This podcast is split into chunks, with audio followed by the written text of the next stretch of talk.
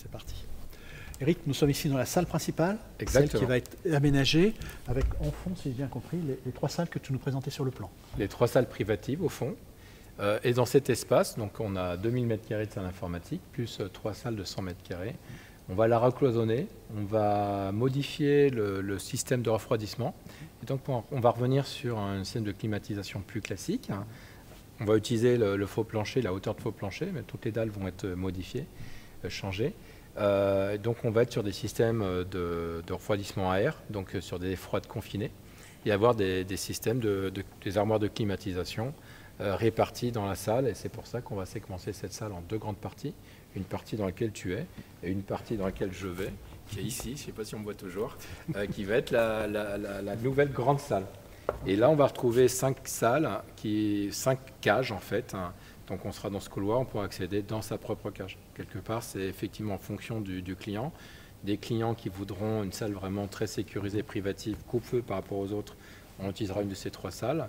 Des clients qui voudront euh, pouvoir bénéficier sans doute d'un coût plus réduit, mais euh, système de climatisation mutualisé seront dans cet espace-là.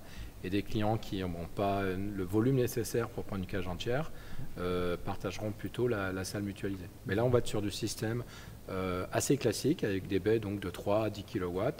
Exceptionnellement, on pourrait gérer des baies de 20 kW. hein, mais ça va s'arrêter là et c'est pour ça qu'on va aller dans d'autres salles hein, qu'on va visiter tout de suite, hein, qui seront des salles dédiées à la haute densité. Ah, juste avant, on sait qu'aujourd'hui, on cherche l'optimisation euh, partout, et entre autres avec le confinement. Est-ce qu'il y aura des stratégies là-dessus vis-à-vis des clients? Est-ce qu'ils auront une obligation de confiner leur allée de... Tout à fait. Donc, non, y a- il y a- il y a, euh, tous les clients vont être obligés de, de partir sur des schémas euh, d'aller froide confinée. Euh, dans la salle mutualisée, la question ne se pose pas, parce qu'en fait, euh, les clients viennent dans des baies et les baies sont, fournies. Et donc, tous les confinements, les portes sont, four- nous- sont fournis par, nous. Euh, malgré tout, pour les salles effectivement euh, dédiées ou les cages dédiées, il y aura la même discipline.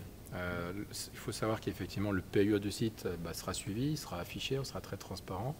Mais quelqu'un qui sur un endroit de salle ferait pas la bonne politique va avoir une conséquence sur le PUE mutualisé de tout le monde. Donc effectivement, il est important que cette discipline soit collective. Et donc euh, après, on a des outils qu'on met à disposition de, de nos clients, des simulations thermiques, qui les aident aussi à optimiser le placement des serveurs dans les baies, à faire en sorte, un, euh, d'optimiser euh, les baies qui- qui- qu'ils ont louées, et donc de les remplir au maximum, hein.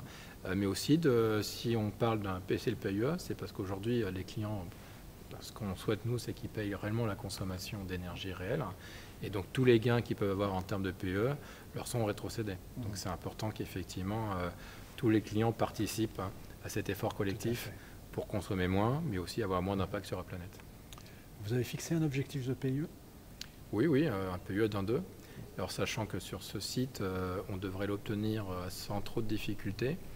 Euh, ça ne sera pas forcément le seul indicateur, puisqu'en fait le PUE c'est un indicateur un peu primaire hein, sur l'énergie, euh, bah, vous connaissez, c'est l'énergie qu'on y met et l'énergie qui, qui est réellement utilisée. Dans le, dans cadre précis de ce, bâtiment, en fait, une grande partie de la chaleur euh, va être réutilisée dans le cadre bah, du réseau de chaleur. Il y a 1000 logements à peu près, une piscine, euh, des espaces collectifs, un collège, hein, et qui sont en pleine rénovation. Il faut savoir que- qu'aujourd'hui, euh, c'est une- on est en pleine réurbanisation urbaine, c'est une ville nouvelle.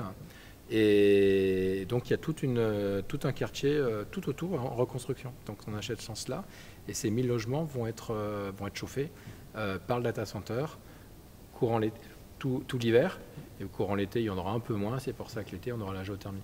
Donc par rapport à ça, effectivement, le PIE a un peu moins de sens. On va beaucoup plus sur du CUE, qui est effectivement l'empreinte carbone de l'activité. Et pas simplement la, la consommation primaire. Parce qu'une partie de la consommation primaire va être transformée en chaud. Et ce chaud va être réutilisé par, par nos chers voisins. Merci. On continue la visite? Oui.